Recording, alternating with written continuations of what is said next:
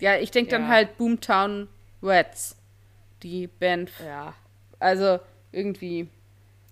Naja.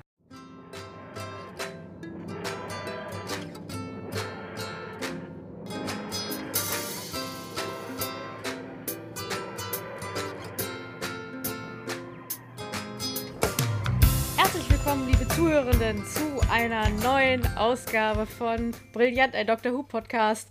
Wir beschäftigen uns heute mit der elften Folge.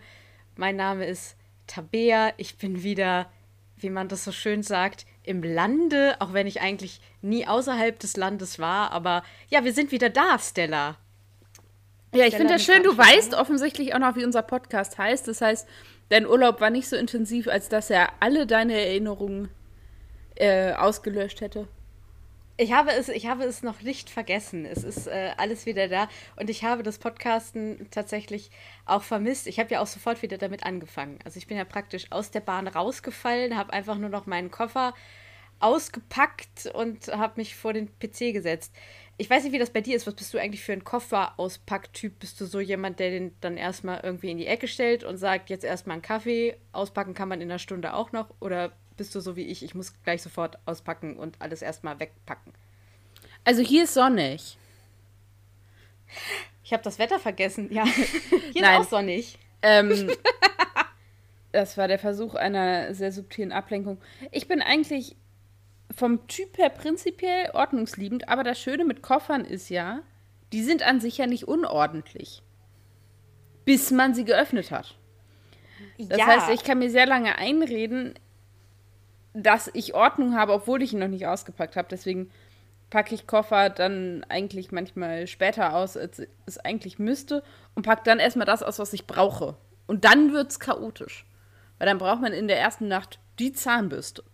Packt man erstmal den Kulturbeutel aus. Und solche Dinge. Ja, ja, komplizierter Auspacktyp.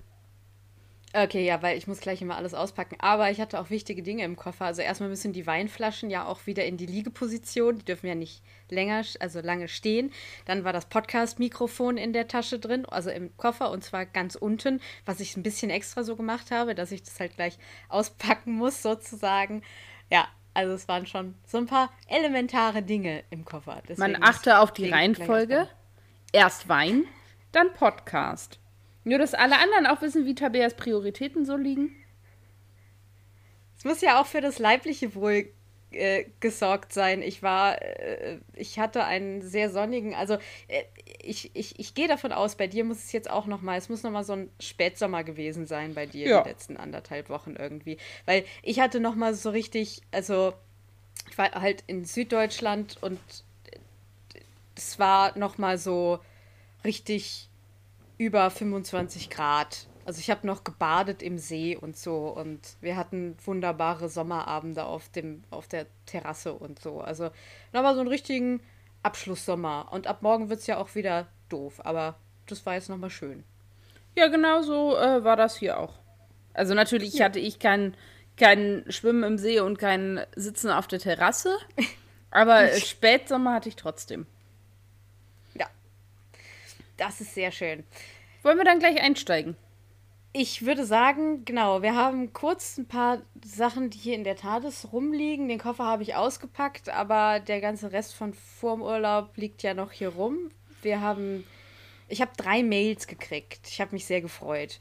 Also ich habe äh, ich habe Mails von Anke und Simon gekriegt. Sehr, sehr tolle, äh, liebe Mails, die auch echt wieder äh, irgendwie viel äh, geschrieben haben. Und ich habe euch ein bisschen später geantwortet, als ich es sonst tue, einfach weil ich im Urlaub versuche, das, also keine Mails irgendwie zu beantworten oder so. Und der Tim hat uns nämlich schon eine Geschichte für unsere finale äh, zusammenfassende Folge geschickt. Genau, der hat schon an Das unserem Gewinnspiel teilgenommen. Und äh, wir Genau. haben mit ihm einen eigentlich unserer Intention entgegenliegenden Deal abgeschlossen. Wir hätten ja gesagt, wir drohen euch an, wenn wir keine Einsendung kriegen, dass wir äh, den Wirtschaftsteil aus der Frankfurter Rundschau vorlesen oder Frankfurter Allgemein. Vielleicht Tim- auch aus der Zeit, weil ich die abonniert habe. Oder aus der Zeit. Jedenfalls hat Tim gesagt, er schreibt nur einen Beitrag, wenn wir denn auch einen Wirtschaftsteil vorlesen. so, dass ähm, ihr jetzt wahrscheinlich beides mitkriegen müsst. Wir lesen den entsprechenden Teil dann auch in der Folge vor, äh, zusammen mit dem Gewinnerhörspiel, Einsendung, Beitrag. Ähm, aber damit nicht die Konkurrenz doch sehr klein ist, freuen wir uns natürlich auch auf weitere Einsendungen, auch wenn wir Tim genau. natürlich das gönnen würden.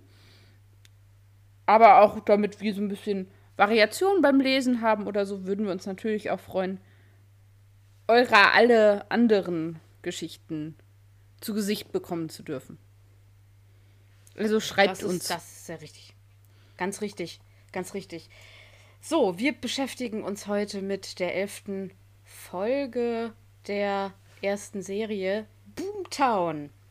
Die wurde geschrieben von Russell T. Davies und ich äh, hab, mir fällt gerade auf, dass ich vergessen habe aufzuschreiben, wer das, äh, wer Regie geführt hat. Aber das kann man dann ja auch nochmal nachgucken oder ich reiche es noch nach oder so. Genau, ich würde jetzt einfach mal kurz in die Folgenzusammenfassung gehen und dann haben wir viele Hinter... beziehungsweise Stella hat viele Hintergrundinfos für euch. Habe ich schon, habe ich schon vor dem Podcast haben wir so ein bisschen geredet, da hat sie das schon äh, erwähnt. Genau, also die Folge ist fängt, wir steigen erstmal so ein, wir treffen die Slytherin wieder, beziehungsweise eine, nämlich Margaret, die ist jetzt Bürgermeisterin von Cardiff und plant dort den Bau eines Atomkraftwerkes. Äh, ich hoffe, ich habe das alles so richtig da rausgezogen. Dieser Bau geht allerdings nicht mit rechten Dingen zu. Äh, Margaret bringt halt äh, jeden Zweifler um, bis auf eine Journalistin, die sie nicht umbringt, wo wir dann später auch noch zu kommen werden, denke ich mir. Und ihr Ziel ist es eben, wenn ich das richtig verstanden habe, Cardiff in die Luft zu sprengen, beziehungsweise dass dieses Atomkraftwerk hochgeht und mit Hilfe dieser Energie die Erde zu verlassen. Ja, weil so ja Cardiff auf diesem ähm, Rift, Zeitraum ja. Rift steht. Deswegen ist es wichtig, dass das genau. alles in genau. Cardiff passiert.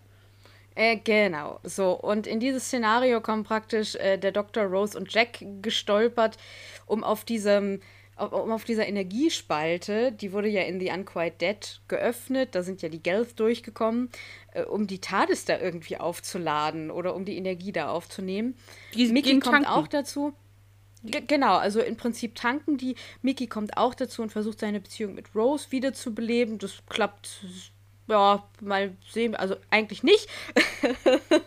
äh, die machen Margret dann auch dingfest und wollen sie eben zurück auf ihren Heimatplaneten bringen. Dort ist sie allerdings zu Tode verurteilt und das äh, Team ist jetzt in einem Dilemma, besonders der Doktor, weil die jetzt eben nicht wissen, ob sie jetzt ausliefern sollen oder nicht. Und nach einem großen Hin und Her, ja, guckt Margret ins Herz der Tat, es wird wieder zu einem Ei und das Trio bringt sie wieder auf ihren Heimatplaneten, damit sie eine neue Chance bekommt ähm, um bei einer Wie heißt denn der Heimatplaneten von der guten Margaret? Raxicoricofallapatorius.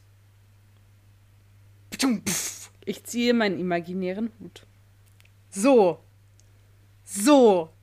Genau. Und das war's im Prinzip mit der Zusammenfassung von Boomtown. Dann erzähl uns doch mal, was du so alles für schöne Hintergrundinfos zu der Folge hast. Ich habe jetzt noch was, was ich gar nicht aufgeschrieben hatte, weil das sehr ähm, heute passiert ist. Ich habe heute beim Mittagessen eine Folge einer ähm, Serie auf Netflix geguckt, ist eigentlich auch völlig egal was. Jedenfalls kam in dieser Serie eine Anwältin äh, vor, die dann ähm, auftauchte und ich so dachte, hä? Die kommt mir doch unglaublich bekannt vor. Und ich bin mir sehr sicher, ich habe es nicht nachgeguckt, aber ich glaube, dass das eben Annette äh, Badland war, die eben Margaret spielt, die aber in dieser Serie, wo ich sie heute gesehen habe, unglaublich alt aussah. Also ich hoffe, dass naja. sie nicht so gealtert ist, wie sie es da gezeigt haben, sondern ich hoffe, dass das ganz viel Make-up war ähm, und ja, nachgebessert, weil sie einfach unglaublich fertig aussah. Das hat mich ein bisschen erschreckt, aber na gut. Ähm, so viel jedenfalls ah. dazu. Ähm, Grüße gehen raus an dieser Stelle. Wir hoffen, es ist nicht zu schlimm. Nee, ja, also, also die sah echt, echt alt aus. Das hat mich echt ein bisschen. Weil ich sie ja gerade erst vorgestern in ähm, einer doch, ja, über 20, ja, ja, ja nicht auch, ganz, aber 15 Jahre her. Genau, 15 Jahre jüngeren Version gesehen habe. Und auch als ich sie live gesehen habe vor ein paar Jahren, sah sie nicht annähernd so alt aus wie in dieser Folge von dieser Serie. Naja. Ja, gut, dann hoffen wir einfach, dass es gute Maskenbildnerinnen waren. Ja, dann waren sie auf jeden Fall gut.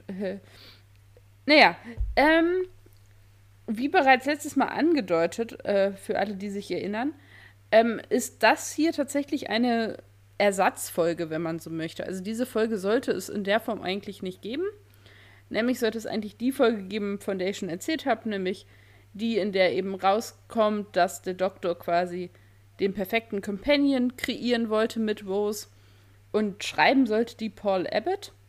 Und der konnte dann aber nicht, weil der andere Verpflichtungen hatte. Und dann musste eben irgendeine andere Folge geschrieben werden. Und dann hat Davies eben diese geschrieben. Und ähm, er hat sie geschrieben, unter anderem eben, weil er Annette äh, Badland ähm, in World War III und ähm, Aliens of London so gut fand, auch wenn sie nur ein paar äh, Lines hatte, fand er ihren Auftritt so überzeugend, dass er sie eben nochmal zurückholen wollte und dadurch eben sich darum ein bisschen auch diese Geschichte entwickelt hat. Also das Pferd ein bisschen von hinten aufgezäumt. Und die Folge sollte halt die Konsequenzen der Handlung des Doktors reflektieren. Also eben dieses Dilemma, auf was du eben schon angesprochen hast, so ein bisschen. Und ja, genau. Also was haben seine Aktionen eigentlich für Konsequenzen? Dann ähm, ist eben, dass sie Cardiff diesmal jetzt ja zeigen. Also sie haben ja vorher schon in Cardiff gedreht, aber dann war es halt, sollte es eigentlich London sein dass diese Folge aber jetzt explizit auch im heutigen Cardiff gesetzt ist, ähm, ist unter anderem eben auch, um das als Produktionsstandort zu würdigen, weil sie ja in Cardiff einfach auch arbeiten. Und weil ähm, Davies eben auch die Schönheit dieser oder die schönen Ecken dieser Stadt hervorheben wollte. Ich kann verstehen, warum er dann Cardiff Bay ausgesucht hat, weil andere Ecken von Cardiff sind gar nicht so schön. Ähm, Und ich selber war eben auch schon auf diesem Platz, auf dem halt die TARDIS dann steht und auflädt. Ähm, deswegen war es für mich auch eine schöne Folge, weil ich so dachte, hey, da stand ich schon. Ähm, genau. Ähm, wie du schon erwähnt hast, wurde ähm, der Rift, oder das Rift, der Rift, das Rift? Das Rift. Also das Dieser Spalt der, jedenfalls. Spalt. Die Spalte, der Spalt wurde schon in. Gibt es, gibt es das, die der Rift? Also, es gibt ja das, die der Rift in Deutsch gar nicht, ist ja dann ein englisches Wort. Genau. Also, ja. jedenfalls, diese, dieser Spalt in Zeit und Raum äh, wurde schon in The Unquiet Dead ähm, ja, eingeführt quasi in die Geschichte. Ähm, die eigentlich ursprüngliche von Abbott geschriebene Folge sollte The Void heißen. Das noch dazu. Ähm, als kleiner Nachtrag. Dann der Schauspieler, der den Mr. Cleaver spielt. Das ist der, der ganz am Anfang stirbt, ähm, der Beauftragte ja. für die nukleare Sicherheit. Genau. Der wird gespielt von William Thomas. Und William Thomas hat bereits ähm, in Classic Who mitgespielt und ist einer der einzigen Schauspieler, der eben in Classic Who wie auch eben in New Who mitspielt. Und später in Torchwood spielt er Gerald Cooper, Gwens Vater. Also hört, hört. Der ist dann sogar noch ins Spin-off gegangen. Also durch und durch Doctor Who. Dann. Ähm, der Originaltitel der Folge sollte heißen Dining with Monsters. Hätte ich persönlich Passend. sogar besser gefunden als Boomtown. Ja, weil Boomtown ist so. Hä? Boomtown. Ja, ich denke ja. dann halt Boomtown Reds die Band. Ja. Also irgendwie, naja. Dann habe ich etwas gelernt. Und zwar habe ich gelernt, dass die Auflösung, wie sie am Ende der Folge geschieht, ähm, im Fachjargon wie genannt wird. Weißt du das zufällig? Äh, fällt mir jetzt gerade spontan nicht ein. Es ist eine klassische Deus Ex Machina Auflösung. Also den Begriff hatte ich bereits schon mal gehört ähm, bedeutet so viel ähm, wie Gott aus der Maschine und beschreibt Auflösungen von Ach. schwierigen Situationen, ähm, die letztendlich unerwartet sind, aber die Situation an sich nicht auflösen, sondern einfach das Problem mehr oder weniger umgangen wird. Ja, ich habe eben an In Media, also ich habe einen Knoten im Gehirn gehabt, weil ich gerade das mit In Medias Res verwechselt habe und mir gedacht habe, hä, wie kann denn das an, an ein Ende? Ja, ja, genau. Was sie sagt. Genau, und das ist eben diese Deus ähm, Ex Machina Auflösung. Es hat ein unerwartetes und nicht vorausschaubares Ende, das eben die eigentlich komplizierte Situation gar nicht aufnimmt. Worauf wir genau. wahrscheinlich später auch nochmal zu sprechen kommen.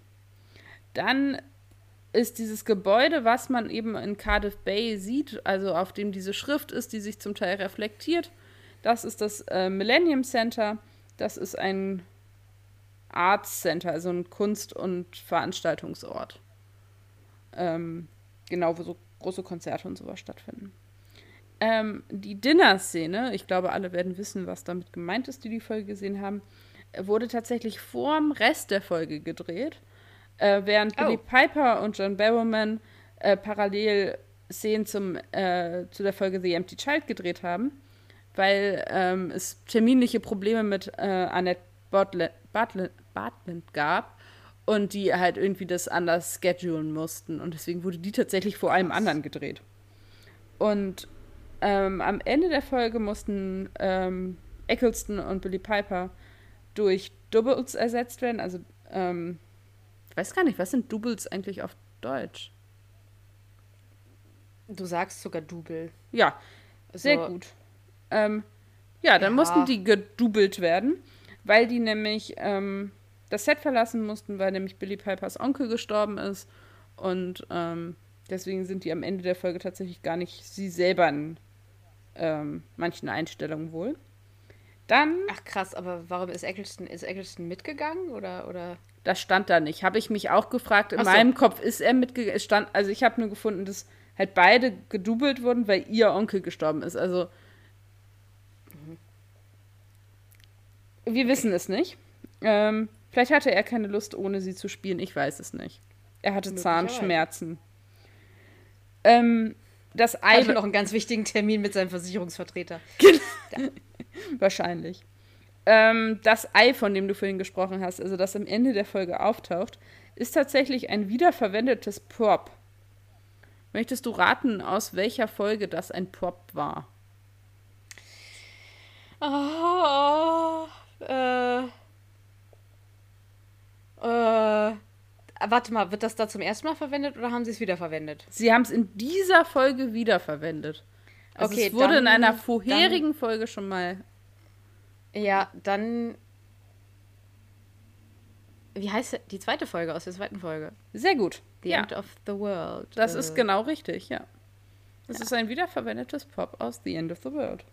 100 da, Punkte. Da, da, 100 Punkte für die Kandidatin. Ähm, genau, und dann noch ähm, tatsächlich witzigerweise etwas, was ich mich gefragt habe, während ich die Folge geguckt habe war, was ist eigentlich mit Torchwood? Zu der Zeit, während diese Folge läuft oder Han spielt. Weil ja eigentlich die ja direkt auf Torchwood oder direkt vor Torchwood Drauf landen. sitzen, ne? Ja. Genau. Und das, wie funktioniert das? Dazu gibt es eine Lösung. Und zwar äh, parallel zu der Handlung, die wir eben on-screen miterleben, ähm, schließt eine ältere Version von Jack sich und seine Crew in Torchwood ein, für die Zeit, in der seine jüngere Version eben quasi diese Handlung mit Rose und dem Doktor und die wir jetzt eben gesehen haben, erleben, damit sich eben die Timelines nicht überkreuzen. Das haben die da auch mal eine Folge in Torchwood draus gemacht? Ich erinnere mich gerade nicht. Ähm, das habe ich nicht gefunden. Das kann aber. Nee, das hätte da bestimmt gestanden. Was, ähm, da kommt aber gleich noch was zu tatsächlich, was okay. ich ganz witzig fand. Ähm, dann haben wir die erste äh, tatsächlich Anerkennung dieses Bad Wolf-Memes, was jetzt in den nächsten ja. beiden Folgen wichtiger wird, aber ähm, das erste Mal, dass tatsächlich anerkannt wird, ey, das folgt uns irgendwie, das ist, haben wir schon mal gesehen. Wo kommt das eigentlich her? Und dann wird das, finde ich, in der Folge auch ganz äh, witzig irgendwie abgetan. Da ist er so, naja, gut, okay. Und dann wird es halt auch wieder fallen gelassen. ja. Und dann, nämlich, um äh, auf Torchwood zurückzukommen, es ist tatsächlich so, dass ähm, der Zeitungsartikel, den wir in der Dr. Who-Folge sehen, ähm, der vorne auf der Zeitung drauf ist, in dem der Doktor quasi darauf aufmerksam wird, dass eben Margaret wieder da ist, der hängt später bei, also in Torchwood 3, am Informationsbrett und kann tatsächlich, wird in einer Folge, sieht man das halt quasi, der hängt da halt einfach nur. Aber das ist halt irgendwie ganz, ganz smooth gemacht. Und last but not least, ähm, die große Frage, was ist eigentlich mit dem Bürgermeister von Cardiff vor ähm, Margaret passiert? Und zwar ja. ähm, ist er verstorben am 5. März 2005. Wie glaubst du, ist er gestorben? Hoffentlich auf einem natürlichen Weg. Nein, äh, absolut gar nicht. Hm. Er wurde. Ja, er ist in London gestorben. Ach. Na sowas. Das gibt's ja nicht. Hm. Und zwar ist er gestorben durch einen Orton in der quasi theoretisch ersten Folge Rose. Also, das finde ich irgendwie, da schließt sich so ein Kreis, das ist irgendwie ganz schön. Ja, genau, das haben wir natürlich als Zuschauer oder ähm, Zusehende so nicht mitbekommen, aber ich finde es so hm. zum Hintergrund ganz spannend. Also, wie dann so Ereignisse im Hintergrund dann doch zusammenpassen. Genau. Ja, voll. Voll, voll. Jetzt habt ihr alle ganz viel unnützes Wissen zu dieser Folge gelernt. Großartig. Wahnsinn. Gertrude ist übrigens auch wieder dabei, natürlich. Davon bin ich jetzt mal also, ausgegangen. Klar, immer dabei, mittendrin, statt nur dabei. Ja, dann kommen wir mal zur Story, gell? Hm. Möchtest du anfangen? Hm. Ich würde mal anfangen.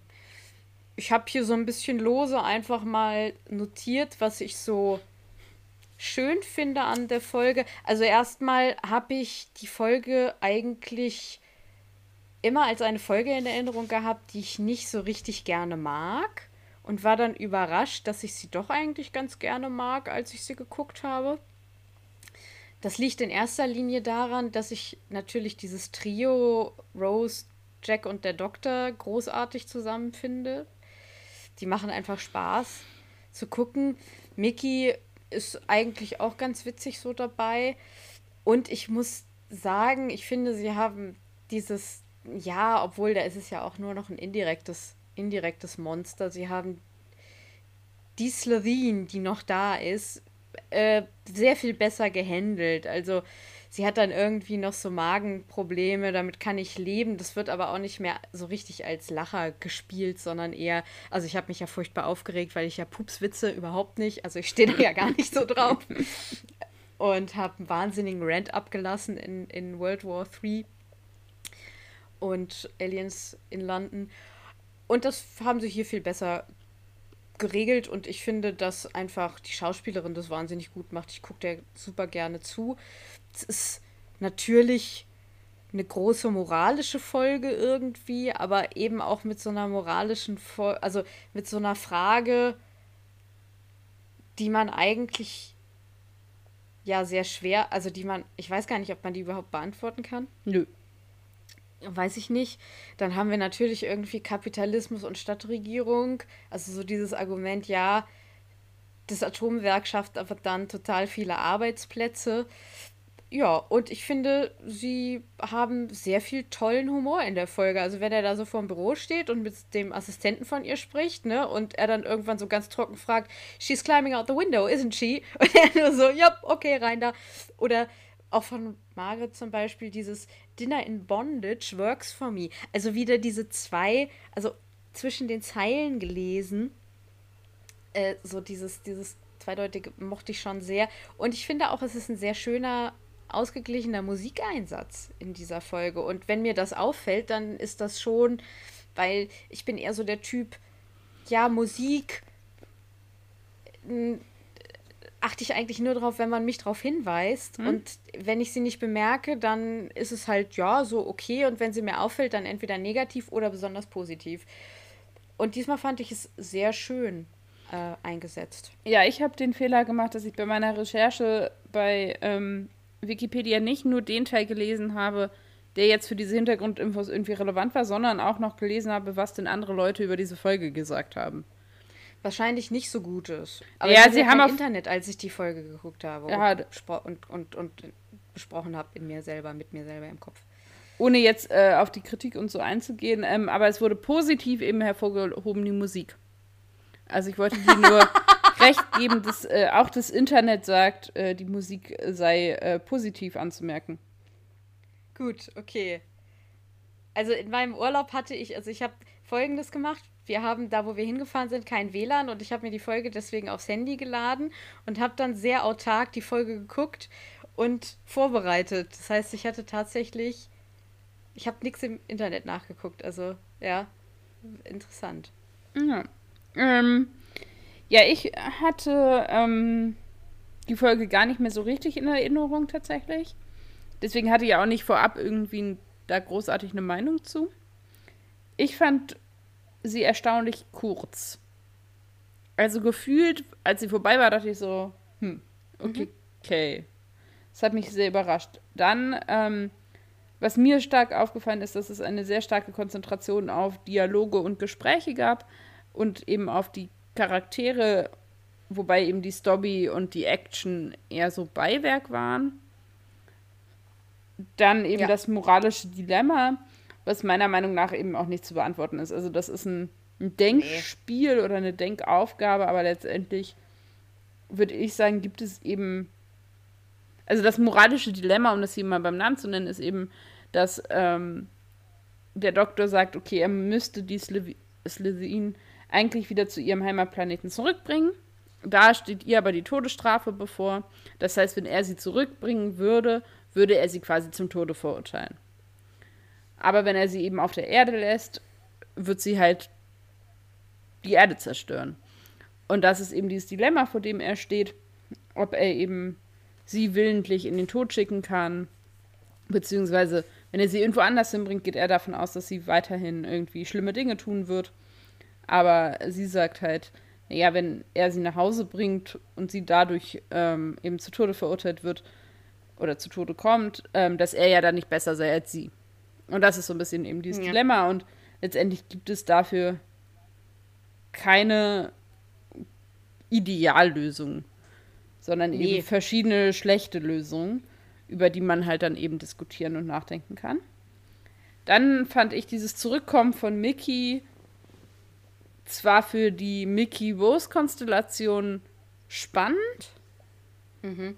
aber diese, die Begründung war halt einfach Blödsinn. Nämlich kommt er an und gibt Rose ihren Pass. Und das ist auf mehreren ja. Ebenen Blödsinn. Weil die ja. hatten im Jahr 2005 schon Post. Die hatten ja. auch schon versicherte Post. Also er hätte das auch in einen Umschlag tun können und ihn nach Cardiff schicken können. Er muss nicht aus London nach Cardiff fahren, um mir diesen Pass zu geben. Dann ja. sagt sie ja auch noch, sie brauchte den Pass überhaupt nicht und wollte ihn einfach nur sehen. Was ich persönlich für Rose einfach auch unwahrscheinlich finde, ehrlich gesagt. Also ja, ich kommen wir später noch zu. Also ich klar, ja, das war ja, das war ja einfach nur so ein, so ein Romance-Trope. Also du hast das ja ganz oft, dass dann irgendwie so dieses Paar wieder zusammengeführt wird wegen irgendeinem an den Haaren herbeigezogenen Grund. Das soll ja auch, glaube ich, einfach so sein. Ne? Ja, und, äh, und dann habe ich halt aufgeschrieben, dass ich halt auch diese Auflösung am Ende der Folge eher mäßig fand. Also, die fand ich total bescheuert. Ja, so kann man das auch sagen. Also ich fand, also auch dieses Ei mit diesen Tentakeln an sich schon irgendwie ein bisschen merkwürdig. Ähm, Ach so, du meinst das Ei an sich. Ach so, du meinst das Ei. Aber, ich dachte jetzt die Auflösung zwischen Mickey und Rose. Nee, die, äh, da habe ich noch was anderes zu. Da, da komme ich dann auch nachher drauf. Okay. Ähm, aber ich finde diese Auflösung, also, und dann, also, letztendlich brauchen sie dieses ganze, die TARDIS öffnet sich und das Herz der TARDIS und was das kann und was es mit Leuten macht, für die kommenden Folgen. Deswegen haben die ja. das da gemacht, um das da zu etablieren, damit der Zuschauer weiß, das ist, was da geht. Genau. Aber für diese Geschichte war das super Banane. Und die haben sich halt aus diesem Problem rausgeschummelt. Ja. Und natürlich. ich finde, sie hätten sich da irgendwie besser rausschummeln müssen, weil sie kamen da nicht anders raus. ja. als da irgendeine Drittlösung zu finden. Aber ich fand diese, sie wird wieder zum Ei und kann ihr Leben nochmal von vorne leben.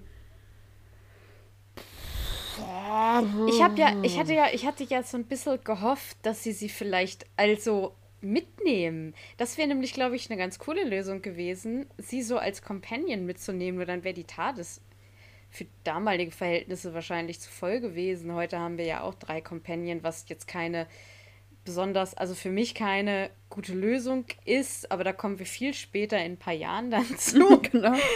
Wenn wir dann in Rente nee, aber, sind. Genau.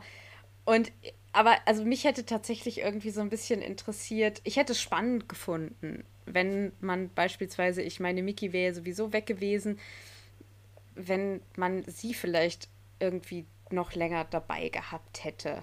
Ja, oder gedacht, irgendeine andere ja. kreative Lösung. Also es hätte ja auch noch, mhm. also man hätte sie ja auch anders loswerden können als diese, sie kann ihr Leben noch mal von vorne leben. Irgendwie, das ist so wie in Filmen, weißt du, wo du irgendwie die ganze Zeit einen Film guckst und dann endet es damit, dass derjenige aufwacht und das war alles nur ein Traum. Ja, ja. sowas nervt mich.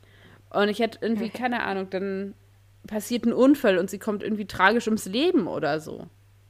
Ja, und dann ist, also dann ist das Problem zwar gelöst, aber halt nicht das Dilemma oder so, aber dieses, ach, ich weiß nicht, irgendwie war das, ich fand das unbefriedigend.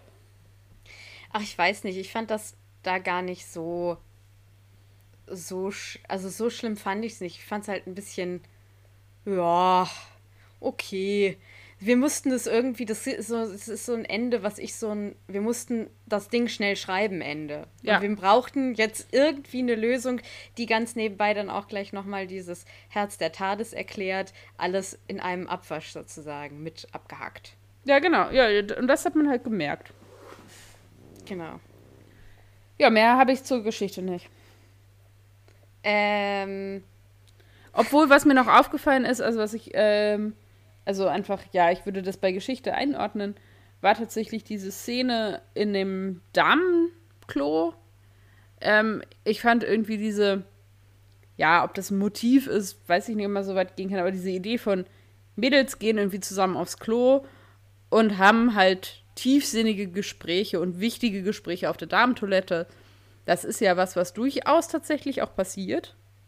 Mhm. Ja, also bei Kneipenabenden oder ähnlichem eine steht draußen, mhm. die eine ist, andere ist drin. Und man erzählt sich eigentlich total wichtige Dinge. Ähm, das fand ich irgendwie ganz nett. So, also hm. jetzt nicht unbedingt den Inhalt des Gesprächs, also das mal dahingestellt, aber diese, diese Art von Gespräch, wo ich so dachte, okay, das ist irgendwie ja ein Motiv, was man irgendwie nachvollziehen kann. Ja, das war ganz nett. Das ist irgendwie so eine Szene, die ich ja. Ist nett. Das ah. war mein Handy, pardon. Aber es gab halt viele solche Dialogszenen, also in verschiedenen Konstellationen an verschiedenen das Orten. Das stimmt. Ist die Essensszene, das machen wir bei Figuren jetzt gleich mit, gell? Weil Können wir gerne ja machen, ja. Würde ich so. Schon, wenn es dann irgendwie. Ach, ich hatte noch irgendwas. Ach ja, wir haben den Chameleon Circuit jetzt auch noch mal für New Who richtig erklärt bekommen. Also er hat nochmal erklärt, warum die TARDIS eben eine Policebox ist. Warum wir wissen, dass die TARDIS offensichtlich Energie aufnehmen kann. Und dass eben der Chameleon Circuit kaputt ist. Ich weiß jetzt nicht, ob das so, um, ähm, so offensichtlich ausführlich schon mal vorkam in New Who. Ich bin mir unsicher. So, Nein, das haben nicht. wir erklärt. Genau. Und die Policebox agiert halt wirklich als Policebox. Also sie haben eine Gefangene in dieser Policebox. Ja. Das stimmt ich tue mich. Ah, okay. Figuren. Der Doktor. Ähm, also ich habe bei Figuren insgesamt eine Seite mit Stichpunkten und da sind alle Figuren drauf. Also ich habe, ähm, werde das okay. jetzt so ein bisschen locker aus der Hüfte machen. Geschrieben habe ich interessante Tiefen. ja, das kann man wohl für den für, für alle sagen, bis auf Jack. Der ist dieses Mal eher so ein bisschen. Der ist. Okay. Genau so steht das bei mir. Interessante Nuancen, interessante Tiefen. Ähm, Und dann Jack etwas ungenutzt. Ja, der ist so ein bisschen heute so der, der TARDIS-Boy. Also er bleibt ja in der TARDIS dann auch und tinkert da irgendwie rum. Ja, keine Ahnung, sie hatten auch ziemlich viele Leute dann irgendwann, die sie irgendwie so als Protagonisten benutzen mussten, gell? Also sie hatten Rose, den Doktor, Mickey, Margaret und dann gab es da irgendwie noch Jack und da du irgendwie logischerweise Rose mit Mickey paaren musst erstmal und dann eben, weil es natürlich Margaret auch um den Doktor geht in erster Linie, passt du die beiden eben und dann bleibt Jack halt irgendwie so ein bisschen übrig und bleibt dann halt irgendwie in der Tat ist. Ja, Jack ist völlig ungenutzt. Also, und auch ein bisschen, also der kommt am Anfang so ein bisschen vor und da gibt es diese ganz netten Moment irgendwie, wo die da diesen, das Rathaus irgendwie stürmen und er gibt die Anweisung und so und dann ist es relativ schnell vorbei. Ja, ich finde aber, er, er, er, ich finde es sehr schön, dass er eine offensichtliche Szene hat, wo er halt am Anfang mit dem Doktor flöte, flö, flötet. ja, also flirtet. Diese Bilder werden uns jetzt lange begleiten. Beide unter Weihnachtsbaum mit Blockflöten. Genau das habe ich auch gedacht. ich finde das ganz, ich finde das eine süße Szene am Anfang. Die auch irgendwie nochmal eine nette Konstellation. Ich habe zu Jack äh, original aufgeschrieben folgendes. Er ist ganz am Schluss. Lustig, queer, stimmungshebend, aber hat nicht so viel zu tun. Ja.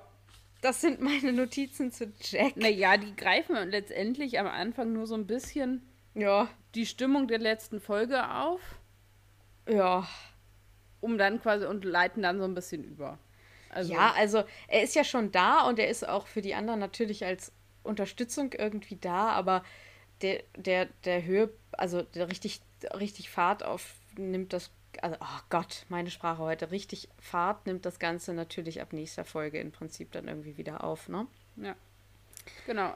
Ähm, genau, zum Doktor finde ich halt, also, ähm, um da wieder drauf zurückzukommen, ähm, dass man den halt näher kennenlernt, eben auch genau dieses, auch was in seiner Vergangenheit liegt und ähm, dieses Dilemma passt halt auch gut zu diesem etwas düsteren Hintergrundthema. Also dieses ganze ja. Time War Geschehen, was ja letztendlich nie so ganz aufgelöst wird mit diesem Doktor, aber was ihm ja sichtlich nachhängt. Ja. Genau. Und ich finde es.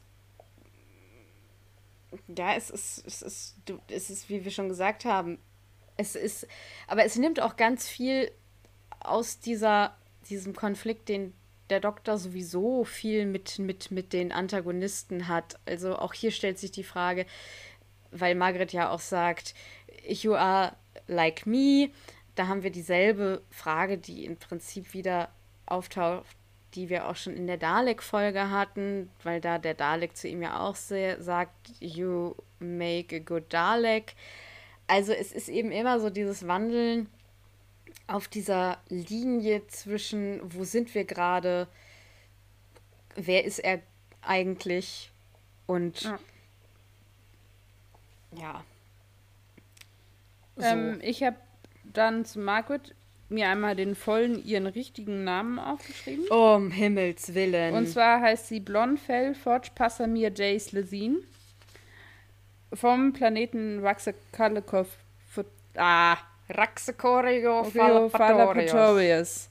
Ähm, genau. Und sonst habe ich halt, also all das, was wir jetzt schon gesagt hatten, also bringt halt irgendwie nochmal mehr Tiefe in diesen Charakter. Ähm, irgendwie auch dieses, wenn du lange irgendwo wohnst oder dann eignest du dir eben auch die Bequemlichkeiten auf jeden Fall dessen auch schnell an. Also sie sagt ja auch, sie hätte sich an dieses menschliche Leben gewöhnt. Sie sagt an anderer Stelle auch, dass sie schon sehr äh, walisisch geworden ist. Ja, ist auch gut gewesen.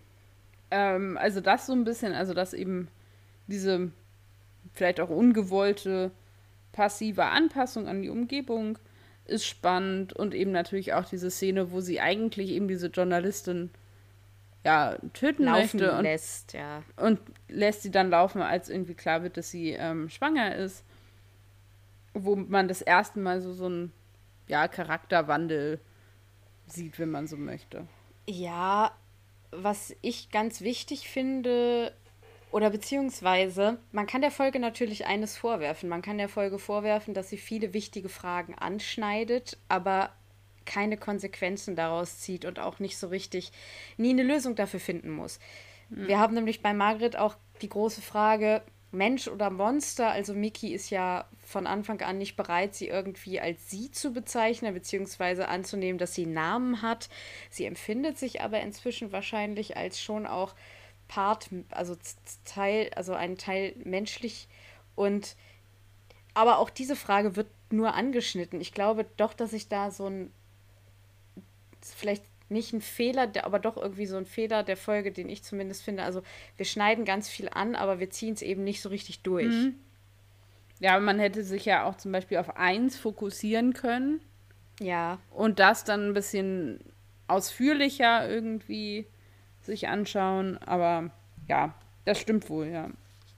Ähm, ich habe zu Mickey und Rose, die habe ich tatsächlich in dieser Folge zusammengefasst. Einfach auch, weil die eben viel zusammen agieren. Ja, ja, ja fand ich tatsächlich, also ich habe geschrieben, ein bisschen schwache Nebengeschichte, weil eben diese ganze Geschichte mit, dass er ihr dann erzählt, dass er jetzt mit jemandem anders ausgeht und so irgendwie. Ich weiß auch nicht, also es ist, wirkt für mich mit Rose Charakter nicht so ganz konsequent, dass sie damit ein Problem hat. Da habe ich mich auch. Also, wo ich so denke, ey, die haut ab die bezeichnet ihn nicht als ihren Boyfriend. Die hat zwischendurch angeblich irgendwie mit Adam irgendwie was am Laufen, man weiß es nicht. Flirtet mit Jack, tanzt mit dem Doktor mhm. und ärgert sich dann, dass Mickey, den sie zurückgelassen hat, der ihr eh relativ egal war, mit wem anders ausgeht. Nee. Nee, ja, nee, nee also das ist, da, da, also da siehst du, da, das ist, man kann auch sagen, in dieser Folge siehst du mal wieder alles, was an dieser Beziehung einfach nicht mehr funktioniert oder vielleicht auch nie funktioniert hat, man weiß es nicht. Also es ist ja offensichtlich, sie ist auch offensichtlich einfach zu abgelenkt. Also sie ist ja sofort weg, sie hört irgendwie was knallen und ist dann weg. Und er ist dann natürlich auch berechtigterweise, ja, stinkig da drauf. Nur er nervt mich auch, weil er eben da die ganze Zeit irgendwie hinterher rennt und dann sagt, es ist immer der Doktor und niemals ich. Und dann denke ich mir so, Alter, das ist auch, das sind keine neuen Nachrichten so. Das ist nichts mhm. Neues. Das, das, also, Aber ich glaube, er ja. brauchte das, um das nochmal zu realisieren. Ich finde nämlich ja. dieses ja ein bisschen unausgesprochene Ende, dass er nämlich dann ja seinen eigenen Weg geht, was auch immer der sein mag. Mhm gar nicht so schlecht. Also klar hätte, ist es ein bisschen feige. So, eigentlich wäre ja. halt die gute Art hinzugehen, zu sagen, so, weißt du was, ich habe auf die ganze Scheiße keine Lust mehr. Das Mach fand doch ich halt dein halt eigenes ja. Ding. So, vielleicht sehen wir uns noch mal schönes Leben noch, ich gehe jetzt. Sich da so ein ja. bisschen heimlich rauszustehen, ist natürlich irgendwie nicht die feine englische Art. Ha, ha, ha. ähm, aber an sich merkt man da, okay, er löst sich von ihr und emanzipiert sich ein bisschen von dieser Frau, auf die er einfach viel zu lange schon gewartet hat. Ja, ich fand das Ende, also ich habe, wir haben es ja eben, ich habe es eben verwechselt. Ich fand das einfach super lame. Ich fand das total doof, weil ich das auch so ein bisschen, ja, auf der einen Seite finde ich, für mich ist diese Beziehung eigentlich schon längst zu Ende und sie haben sich aber doch irgendwie wieder offen gelassen damit er eben doch nochmal zurückkommen kann und wieder mhm. eifersüchtig werden kann. Also sie haben es in letzter Konsequenz nicht so richtig beendet, weil mhm. sie sich wahrscheinlich einfach doch offen lassen wollten, dass der nochmal wiederkommt. Und das macht er ja auch. Und das fand ich halt so, oh, okay. Und wir wissen ja, was kommt. Und oh, ich habe keinen Bock mehr. Sorry. Ja, ich bin da, glaube ich, so ein bisschen auf, unmütig. Nur auf diese Folge bezogen finde ich das an sich für ihn irgendwie einen wichtigen Moment, dass er ja. nicht zu ihr zurückgeht, sondern sagt, okay, ich, oder also nicht sagt, aber halt seinen eigenen Weg ohne sie, ohne den Doktor, ohne all das geht. Und sie ist ja offensichtlich auch realisiert. Also sie versteht ja auch, okay, er ist jetzt nicht verschwunden oder muss gesucht werden, sondern ja. er ist halt gegangen. Ja, ich glaube auch, dass sie, also ich habe mir aufgeschrieben, meine ersten Notizen ganz am Ende steht, ist Rose tatsächlich traurig? Und in Anbetracht dessen, dass sie ja dann doch noch sehr jung sein soll, glaube ich schon. Aber ich glaube, dass sie sich in erster Linie so ein bisschen in ihrem Stolz gekränkt fühlt, könnte ich mir vorstellen. Ja, und auch so ein bisschen dieses, naja, er war halt auch immer irgendwie so ein Backup, ne? Ja, ja. Man hatte den irgendwie immer da. Der Können war halt sicher, kurz... der war halt bequem. Ja, der, ja, und der hat halt auf sie gewartet. Wollen wir mal kurz über diese Dinner-Szene reden, weil ich die schon relativ. Ja, die. Also, die ist jetzt nicht super wichtig, aber die. Das finde ich eine sehr starke Szene irgendwie. Vielleicht stehe ich damit auch alleine da, aber ich finde die beiden einfach großartig, wie die das da machen. Das war auch das Einzige, aus was ich, an was ich mich aus der Folge wirklich noch gut erinnern konnte. Ja, das stimmt ähm, allerdings. Was ja auch für die Szene spricht beziehungsweise gegen den Rest der Folge. Ähm. Aber ja. an sich, ja, ich fand, ähm, das Zusammenspiel der beiden hat gut funktioniert. Diese Versuche von ihr, den Doktor irgendwie ja unschädlich zu machen und er, der das aber alles schon vorausschaut und so, also ein, ja, interessante Chemie und interessantes irgendwie Wechselspiel. Ja, und auch ein interessantes, interessantes Setting für eine Serienfolge, also die einfach mal zum Dinner zu schicken. Gerade weil es für einen Doktor ja so untypisch ist. Der geht ja eigentlich nicht irgendwie mit irgendwem mal eben so essen. Ja, aber irgendwie fand ich das, also es war ja so ein bisschen auch dieses Henker-Mahlzeitsgefühl. Mhm. Ähm, aber irgendwie trotzdem auch so ein bisschen datig. Schon, ne? so also irgendwie auch eine spannende Kombination. Also so ein Date, bei dem du weißt, das ist deine letzte Mahlzeit, schon auch spannend. ähm, und eben, wer hat die Macht in dem Gespräch? Also wer ist führend? Ja, über wen irgendwie erhaben auch. Also ja. sie, die eben die Gefangene ist, die aber versucht, ihn davon überzeugen, zu überzeugen, sie nicht nach Hause zurückzubringen und er, der sie auf der einen Seite nach Hause bringen will, aber auf der anderen Seite sie wahrscheinlich auch nicht ihrem Tod überlassen möchte. Mhm. Also ja. das, das Machtgefälle ist halt auch nicht ganz deutlich. Das stimmt. Wie findest du es so als Vor, also sozusagen als Auftakt für das große doppelfolgige Finale? Da ich mich so auch an das Finale nicht so gut erinnern kann. ähm, oh Gott, das darf ich gar nicht so laut sagen. Aber also. mh. Natürlich sind meistens ja so Folgen vor so großen Finals meistens schwach. Erfahrungsgemäß. Ähm, oder vor so überhaupt großen, wichtigen Folgen sind meistens die Vorfolgen so ein bisschen so, hm? Ja. Also ich habe jetzt tatsächlich gar nicht bis auf dieses Bad Wolf-Moment habe ich jetzt nicht das Gefühl, wenn ich es nicht wüsste, jetzt kommt das Finale. Das hätte ich nicht. Also ich hätte jetzt nicht das Gefühl, oh, es geht auf das Ende der Reise zu.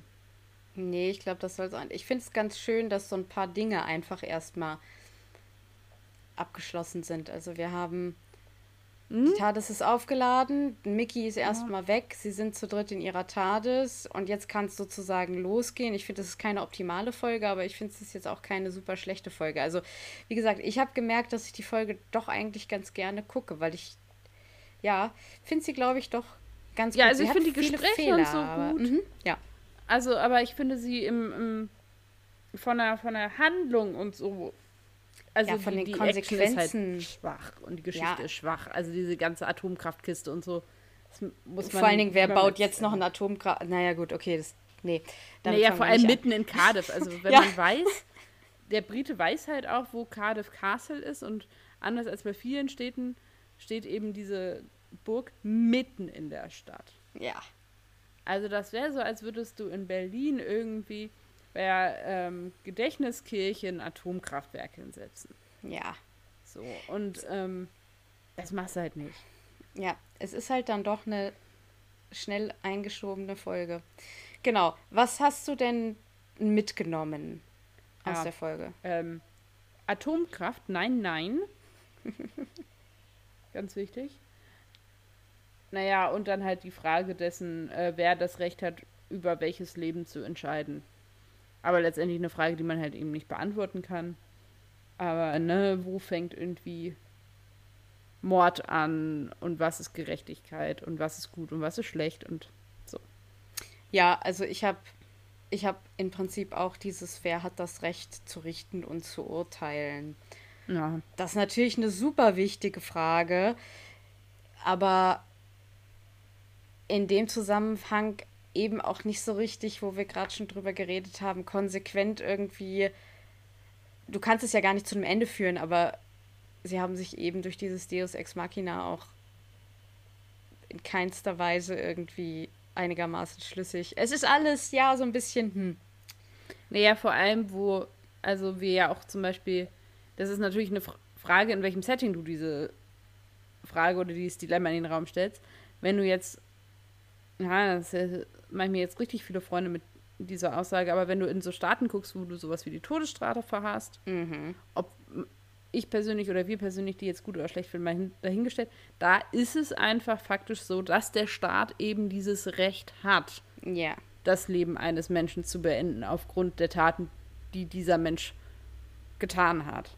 Oder vermeintlich getan hat. Oder vermeintlich getan hat, aber genau, also in mhm. dem gedachten perfekten System an diesem Ort, mhm, ja. so ist es so, dass der Staat eben dieses Recht einfach hat.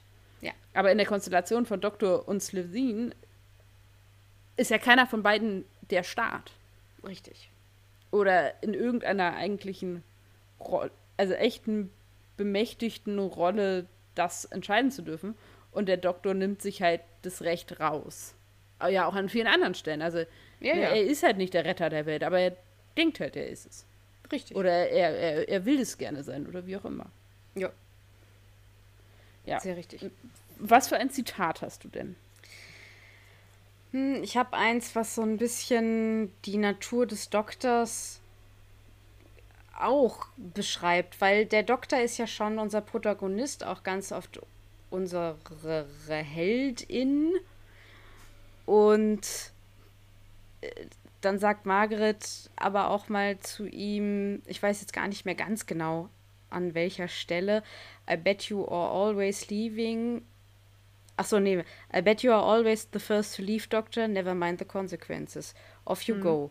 Und dann sagt sie weiter, das ist sozusagen drei Punkte, Pause. Und dann sagt sie, at least you have consequences. Also so dieses, wir haben das ganz oft mit dem Doktor, dass er irgendwo reinplatzt, vermeintlich eine Situation auflöst und dann aber im Prinzip also Haus und Hof verlässt, bevor mhm. irgendwas mhm. konsequent geregelt ist. Und finde ich auch ganz wichtig, dass man da irgendwie mal wieder darauf hinweist, finde ich ganz schön, weil auch das ist ein, ein, ein ja, Charakterzug des Doktors. Der mag halt ja. einfach auch nicht so gerne so doll da bleiben zu Beerdigungen oder Familienfeiern oder naja, mit ist... Jackie. Also du weißt, was ich ja, meine. Genau. Ja, so. Hm. Aber das ist ja das, was in ähm, den Folgen, wo wir eben wieder mit Jackie sind, auch ähm, festgestellt haben, all das, was jetzt zurückbleibt, damit ja. setzt er sich ja nicht über, auseinander. Nö, genau. Also, das ist ja das, was in Aliens of London und so thematisiert wird, mhm. was er aber ja letztendlich nie wirklich angeht. Ja. Genau, was ist denn dein Zitat? Du hast mein Zitat schon vorweggenommen. Und zwar, Echt? Ja, natürlich. Ähm, wäre ganz am Anfang war es äh, Dinner and Bondage works for me. Hä, es ist super, das kann man immer noch mal sagen. Genau, ähm, einfach weil ich finde, weil das so ein bisschen ähm, die Elemente, die ich an dieser Folge gut finde, zusammenfasst, nämlich den Humor der Folge ja. und eben die Gespräche. Also die, die Dialoge, die an verschiedenen Stellen geführt werden, die eben immer stark gespielt sind und stark geschrieben sind. Genau. Absolut. Und eben dieses Spiel mit, also ich glaube, kein Kind, das das guckt, versteht, worauf sie hinaus will. Nein. Aber dadurch, dass sie ja gefesselt wird, oder ja, ja. also diese, diese ähm, Manschette umkriegt, denken die halt, ja, okay, cool. Ja, so. ja. Und für die Erwachsenen sind halt so, ich sage ja nur Dancing. Genau. Und das ist irgendwie, das finde ich einfach Deswegen finde ich das gut. Das ist, ist so ein, ein bisschen der Spagat. Ja. Genau. Ist ein cooles Zitat. Quizfrage, Quizfrage, Quizfrage. Ja, ich habe mich davon ferngehalten, dich jetzt zu fragen, wie du denn diese ganze Dilemma-Situation da, Ja, würdest. das ist so, ich habe auch, also das ist Weil so ich dachte, du willst noch weiter diesen Podcast mit mir machen. Ja. Andere Leute wollen ihn weiterhin hören. Deswegen, äh, nein. Aber ähm, ich wurde darauf hingewiesen, dass man ja diese Fragen, die wir uns stellen, das habe ich dir noch gar nicht gesagt, das ist jetzt äh, ähm, Prompt, dass man die nochmal am Freitag oder im Laufe der Woche nach unserer Veröffentlichung mal so zum Beispiel bei Instagram als Frage an, das, an die Schwarmintelligenz, wie auch immer, mal stellen könnte und mal gucken, was die Leute so sagen. Ah, also was haben sich eigentlich unsere Zuhörenden so für Antworten auf die Fragen gefunden, die wir uns so stellen? Das kann ja durchaus sein, dass die, das hoffe ich jedenfalls insgeheim, dass äh, ihr so ein bisschen mitdenkt, so, hey, was wäre das denn für mich oder wie sieht das denn für mich aus und so. Und um das so ein bisschen anzuregen, auch den Austausch zwischen uns und euch, könnte man das ja mal so initiieren. Finde ich eine sehr gute Idee. Und darauf folgt jetzt einfach mal meine Frage und dann könnt ihr euch schon ein bisschen überlegen, wie ihr das beantworten würde. Das ist so ein bisschen angeknüpft an das, was du mich letztes Mal gefragt hast, aber es passte eben hier sehr gut. Ja. Nämlich, was wäre denn deine Henkersmahlzeit? Ich glaube, französische Zwiebelsuppe, wie mein Vater sie macht. Der macht die nämlich dann nochmal, also wie man sie tatsächlich auch in Variationen, es gibt Variationen, aber es gibt eine Variation, bei ihm ist es jetzt eine Weißbrotscheibe, die legt er in der Schale nochmal rein, macht dann Käse drüber und dann wird das nochmal überbacken.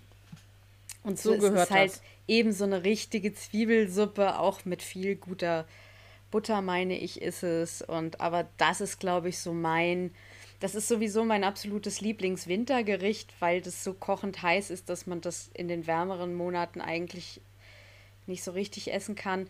Aber das würde ich mir wünschen. Und natürlich würde ich ein, ich glaube in dem Fall obwohl es ein Wintergericht ist, kann man dazu sehr gut ein Glas kräftigeren Weißwein trinken. Also das darf dann kein, also es passt kein, kein, kein spritziger Riesling oder so dazu. Und ich glaube, da muss man dann schon irgendwie einen milderen, etwas, etwas schwereren, weiß ich nicht, vielleicht so ein Weißburgunder. Ein Weißburgunder ist auch sehr leicht, der ist aber nicht so sauer. Das soll jetzt nicht der Wein-Podcast werden. Aber, das ist übrigens also, unser nächstes Pro äh, Projekt. Wir machen dann einen kulinarischen Podcast. Vielleicht so ein Grauburgunder. Ich weiß es nicht genau. Auf jeden Fall das. Und ich würde als Nachtisch, ich liebe Mousse Schokolade. Es wäre, das wäre, das wäre meine Henkersmahlzeit. Okay. Wie ist denn das bei dir? Das interessiert mich wahnsinnig. Ähm, ich glaube, das ist sehr stimmungsabhängig. Generell mag ich Essen, muss ich ja einfach zugeben. Ähm, sowohl die Tätigkeit als auch äh, das Ding an sich. Ähm, auch wenn ich manchmal ein bisschen kleinlich bin, was ich denn gerne esse. Aber dann davon bitte viel. Naja, ähm, egal. Ich habe jetzt gerade so spontan überlegt, ich glaube, es wäre jetzt im Moment stimmungsmäßig Putin. Mm. Putin ist nicht in Geil. diesem Fall der russische Staatsmensch, äh, sondern ein, ja, man möchte fast sagen, Fastfood-Gericht aus Kanada ähm, das besteht aus Fritten, Käse mhm. und brauner Soße. Yeah. Das klingt an sich mega eklig, ich weiß. Und auch mega einfallslos. Der Punkt ist, dass es Käse ist, den du hier so gar nicht kriegst. Also du kannst es hier halt auch so gut wie gar nicht nachkochen. Weil das so ein Käse ist, wenn man da drauf beißt, quietscht der. Das ist aber kein Grillkäse. Also jetzt nicht irgendwie auf die Idee kommen, das ist irgendwie quietschender Grillkäse. Nein. Mhm. Es ist eben so ein ganz besonderer Käse. Ähm, Im Englischen heißt der Curdy Cheese oder Curd Cheese. Im Französischen ist das eben Fromage en Grès. Und ähm, ja, der macht das halt letztendlich aus. Und da kommen eben diese warmen Pommes rein. Am besten so ein bisschen dicker geschnitten. Dieser Käse aber halt kalt. Und dann kommt da eben warme, braune Bratensoße drüber. Ähm, und dann wird natürlich dieser Käse auch ein bisschen weicher durch das und dann matscht das alles großartig, ist toll. Und das gibt es eben auch in verschiedenen Varianten. Also das ist dann die ähm, Original-Grundvariante, wenn man will. Dann gibt es das mit Bolognese-Soße und mit weiß der Geier was alles für Soßen und Variationen und Sachen drin und ja, genau. Aber ich würde, glaube ich, so eine ganz klassische Poutine nehmen. Genau. Ja, sehr geil. Und wahrscheinlich irgendeinen geilen Schokonachtisch. Ja, ich habe das tatsächlich bis jetzt nur in Deutschland hier gegessen. Ich weiß jetzt natürlich nicht, das wird dann wahrscheinlich nicht das Original gewesen sein. Ich denke mir, sie haben dann irgendwie Mozzarella genommen, aber das war schon geil. Ja, Und, meistens wird ne? hier dann Mozzarella genommen. Ich habe das selber mal mit Panier probiert. Panier ist indischer Käse, yeah. der ein bisschen fester ist. Das fand ich war das, was für mich persönlich am nächsten dran gekommen ist. Von allem, was ich schon ausprobiert habe, was äh, so die Konsistenz des Käses angeht. Ich habe gehört, dass es in ähm, Braunschweig jetzt einen Poutinenladen gibt, in den okay. ich unbedingt mal gehen muss, um dann zu testen, ob es echte Poutine ist oder ob sie ihn schließen müssen. Ja, dann sagst du mir bitte Bescheid. Oder wir haben ja auch Silvester, das besprechen wir nach dem Podcast. Okay. da gibt es schon Pläne, die für uns gemacht wurden. Ah, Aber ah, okay. ähm, um nochmal dieses, äh, dann können wir wenn es dir zu viel wird, schneid es einfach raus zu dem Poutine-Erlebnis noch hinterher. Nö, du, du, unsere, unsere HörerInnen interessiert das ja bestimmt auch. Die müssen also, da jetzt Poutine durch. In aller Munde. Ich, ich habe ja, also nein, ich habe äh, ein halbes Jahr in Belgien gelebt, vor nicht allzu langer Zeit. Und Belgien ist ja unter anderem bekannt dafür, dass die äh, viel Pommes haben. Und das heißt für Belgien, dass die viel so Geschäfte haben, die man zum Beispiel auch aus den Niederlanden kennt, wo dann irgendwie alles, was es gibt, durch die Fritteuse gejagt wird.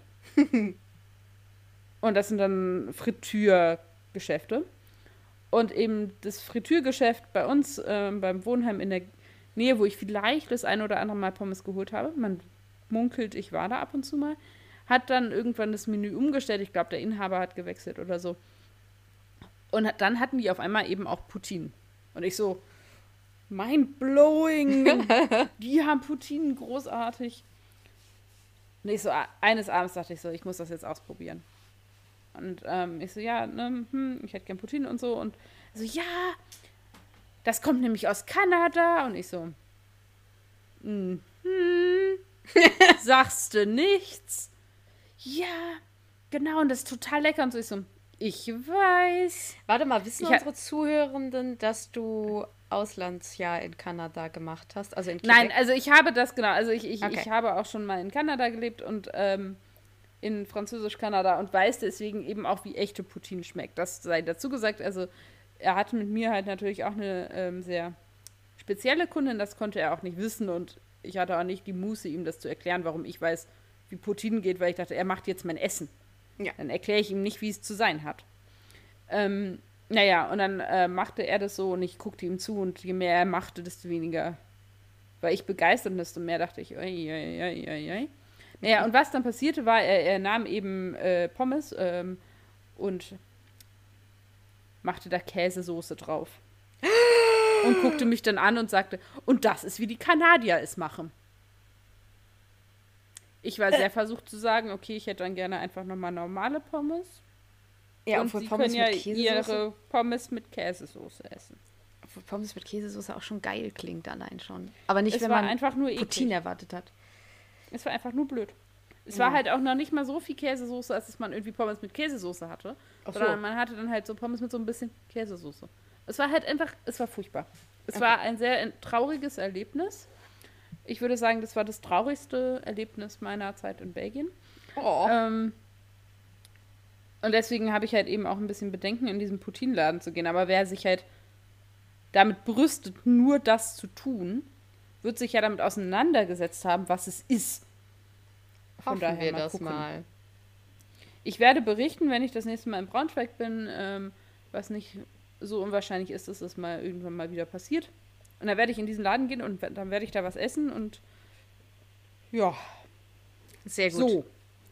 Jetzt hast du so viel über Putin geredet, jetzt muss ich dir meine Frage auch noch stellen. Stimmt, da war ja was. Äh, genau. Ja. Äh, also es ist, ich glaube, es ist gar nicht so eine hochkomplizierte Frage heute. Äh, wärst du mit Margret essen gegangen? Hättest du dich auf den Deal eingelassen? Da können ja unsere Zuhörenden auch mal drüber nachdenken. Werdet ihr mit Mario Es gab Essen. Gegangen? Also, natürlich. Es gab Essen. Also. Ja, vielleicht ich war mir unsicher. Ich, ich war mir nämlich unsicher, wenn, also wenn ich, wenn sie mich gefragt hätte, hm, weiß ich nicht, ob ich das gemacht hätte, weil, also. Äh, mein Problem ist halt einfach, ich wäre schon mal nicht in diese Situation gekommen, weil ich halt einfach viel zu nett bin. Ach so. So. Ähm. so, die wäre halt schon gar nicht meine Gefangene gewesen. Ähm, aber da reist man die ganze Zeit durch alle möglichen Ecken des Universums und die kommen ja nie wirklich zum Snacken. Stimmt. Irgendwie mal so kurz da auf, ähm, während die da in diesem Satelliten sind und so, aber so wirklich richtig nicht. Und dann hast du mal so einen Abend, wo du in Ruhe essen gehen kannst. Und da musst du halt irgendwie so eine Slisin mitnehmen. Na gut. Aber doch, wär, klar, es gab okay. Essen. Okay, cool. Cool, cool, cool, cool, cool, cool. Ja, super dann wäre doch die Frage auch beantwortet. Jetzt kommen wir im Prinzip zu unserer letzten Kategorie, was wir sonst noch so genießen oder nicht genießen. Ich nehme das jetzt einfach mit rein, dieses nicht genießen, weil ist ja auch schon öfter vorgekommen. Ich habe ja eine, eine, eine, Weichstelle oder, oh Gott, ich habe eine Schwäche für diese Kategorie. Ähm, ja, ich habe aber heute was Kurzes, also ich glaube, dass man das englische Softspot nicht im Softspot. Deutschen Weichstelle Ja, ich weiß, kann. deswegen. Ich habe ja einen Softspot dafür, deswegen bin ich ja auch. Weil dann hätte ich ganz viele Weichstellen. ja, ich bin auch gerade auch in Stolpern gekommen. Drück doch noch mal den Finger tiefer in die Wunde. Es ist ja, spät ja. am Abend, wir sind beide so ein bisschen durch. Ich fange einfach mal an. Mach ähm, mal. Ich löse nämlich dann jetzt auch auf, ähm, was ich in diesem Moment gerade eben, äh, Freitag allerdings vor zwei Tagen, äh, auf Instagram gepostet habe. Und zwar für alle, die es gesehen haben, gab es ein ganz wunderbar süßes Video von zwei kleinen Rennmäusen. Und ich so, und wenn ihr wissen wollt, was es damit zu tun hat, müsst ihr unsere Folge hören. Hier jetzt die Auflösung dazu. Die beiden ähm, sind unsere Wüstenrennmäuse, die tatsächlich ungefähr einen halben Meter von meinem Schreibtisch weg stehen und immer fleißig dabei sind, wenn hier aufgenommen wird oder wenn hier im Wohnzimmer Dr. Who geguckt wird und ähnliches. So, und was hat das jetzt mit dieser Kategorie zu tun? Die beiden heißen Sophie und Bärbel. So, das sind ja jetzt nicht so typische Mäusenamen, muss man ja mal so zugeben. Sophie und Bärbel sind zwei der Hauptcharaktere der Serie Mord mit Aussicht. So, und da haben wir jetzt den Bogen. Ich ähm, möchte äh, Mord mit Aussicht vorstellen. Ähm, jetzt guckt Bärbel nämlich gerade tatsächlich, sie fühlt sich angesprochen. Die dunklere der beiden Mäuse ist Bärbel, weil eben oh. auch die äh, Bärbel in Mord mit Aussicht dunkle Haare hat. Die blonde der beiden Mäuse ist Sophie, weil eben auch die Sophie aus Mord mit Aussicht blond ist. Für ganz schlaue Köpfe. Genau, bei Mord mit Aussicht handelt es sich um eine deutsche Krimiserie, die aber tatsächlich ähm, vor allem auch viele humoristische ähm, Elemente hat, also jetzt nicht so mit so einem Ernst anzugehen ist wie zum Beispiel Tatort. Ähm, ist entwickelt worden nach einer Idee von Marie Reiners und ist in den Jahren zwischen 2007 und 2014 produziert worden. Und unter anderem spielt er zum Beispiel mit Bjarne Mädel, den man jetzt zum Beispiel aus dem Tatortreiniger kennen könnte oder aus Stromberg. Es gibt tatsächlich auch eine Folge mit einem Christoph Maria Herbst Cameo-Auftritt, die sehr schön ist. Genau. Ähm, es geht an sich um eine Polizeikommissarin aus Köln, die ein echtes Großstadtkind ist, wenn man so möchte, oder eine Großstadtfrau ist, die ähm, ja in die Eifel versetzt wird, weil man sie irgendwie in der Stadt nicht mehr haben möchte und sie aber mit dem Dorfleben oder Landleben so mäßig gut zurechtkommt und es geht so ein bisschen eben um diese Dorf-Stadt-Thematik und ähm, ihr Ankommen in diesem Dorf, das da heißt Hengasch in der Region Liebernich. Und viel mehr muss man eigentlich über diese Sendung gar nicht wissen, weil das sagt schon sehr viel. Ähm, für mich zeichnet sich die Serie vor allem dadurch aus, dass sie eben immer auch wiederkehrende Elemente hat, die das so ein bisschen so eine ja, familiäres Gefühl erzeugen und man ist eben dann auch sofort in diesem Dorf, man fängt an, Teil dieser Gemeinschaft zu werden. Hallo, Frau Ziegler. Je mehr man davon guckt, genau, man lernt Frau Ziegler kennen zum Beispiel. All solche Dinge. Ähm, es gibt leider nur drei Staffeln und einen Film, wobei ich persönlich, der Film heißt Ein Mord mit Aussicht, der so ein bisschen das abrupte Ende der dritten Staffel auffangen soll und irgendwie das Ganze zu Ende bringen. Wenn man drei Staffeln davon geguckt hat, würde ich den Film gucken, einfach um das abzuschließen. Den Film an sich würde ich sagen, ist halt einfach schlecht. So, also es ist kein guter Film. So, aber ja, ja. Ähm, das liegt halt daran, dass er eben diese dritte Staffel abschließen soll. Gestorben ist das Projekt daran, dass ähm, einige Parteien eben gesagt haben, sie möchten nicht mehr Teil dieser ähm, Sendung sein, weil eben so ein bisschen laut eigener Aussage die Liebe zum Projekt so ein bisschen gestorben ist innerhalb des Teams und es eben ein bisschen lieblos produziert wurde und dadurch sehr viel, we sehr wenig kreative Freiheit möglich war. Und dadurch ist dann eben das am Ende ja zu Ende gegangen, was ein bisschen schade ist. Und im Jahr 2014 war es tatsächlich die meistgesehene deutsche Serie. Die ist auch einfach genial. Also ich würde auch sagen, dass sie eben ja auch sehr einzigartig in ihrer Machart ist. Und so findet man die auch nicht nochmal. Also ich habe dann nochmal versucht, so andere Serien, die ähnlich sind, zu gucken, weil ich so ein bisschen so ein Mord mit Aussicht Blues hatte. Und es ist, hat alles nicht funktioniert. Also ich habe alles andere dann wieder abgebrochen. Irgendwie habe versucht, so Hubert und Staller und so zu gucken oder so. so. Dann gibt es so ein bayerisches Pendant und so. Das war alles nix. Rosenheim irgendwie oder was? Nee, irgendwie fällt mir gerade nicht ein. Aber es war alles irgendwie.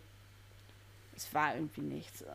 Und deswegen, also finde ich, ist es auch sehr einzigartig in der Art. Und was ganz witzig ist, wenn man so ein paar andere Produktionen der öffentlich-rechtlichen sieht, trifft man tatsächlich Orte aus Mord mit Aussicht wieder. Also es ist mir auch schon passiert, dass ähm, wir einen Tatort geguckt hatten irgendwie und der spielte in einem, war das, also in einem Haus, dann ging es um eine Entführung und so und dann dachte ich so, ich kenne doch dieses Haus.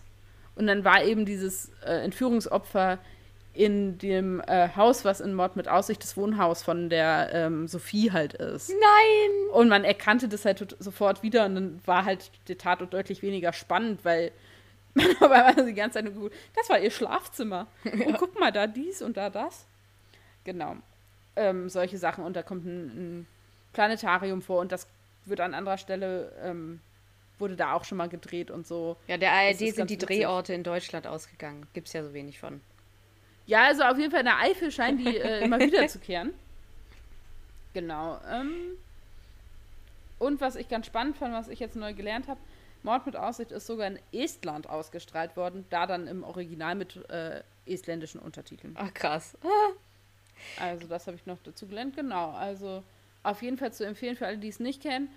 Ich persönlich finde auch, und dann lasse ich es auch dabei, es ist auch was, was man nochmal sehen kann. Also, Mittlerweile habe ich alles auf jeden Fall schon zweimal gesehen und einzelne Folgen, die kann man eben auch einzeln immer mal wieder gucken, auch schon öfter als zweimal. Und das Schöne ist, ich habe so ein Gedächtnis wie so ein Sieb. Ich weiß dann auch immer nicht mehr, wer es war. Und freue mich immer wieder, wenn sie ihn kriegen. Und im Notfall ist die Todesursache immer Herzinfarkt. Richtig. Und damit Dr. Bechermann. es ist so, du glaubst gar nicht, wie mir gerade das Herz aufgeht, weil ich gucke das auch gerade wieder.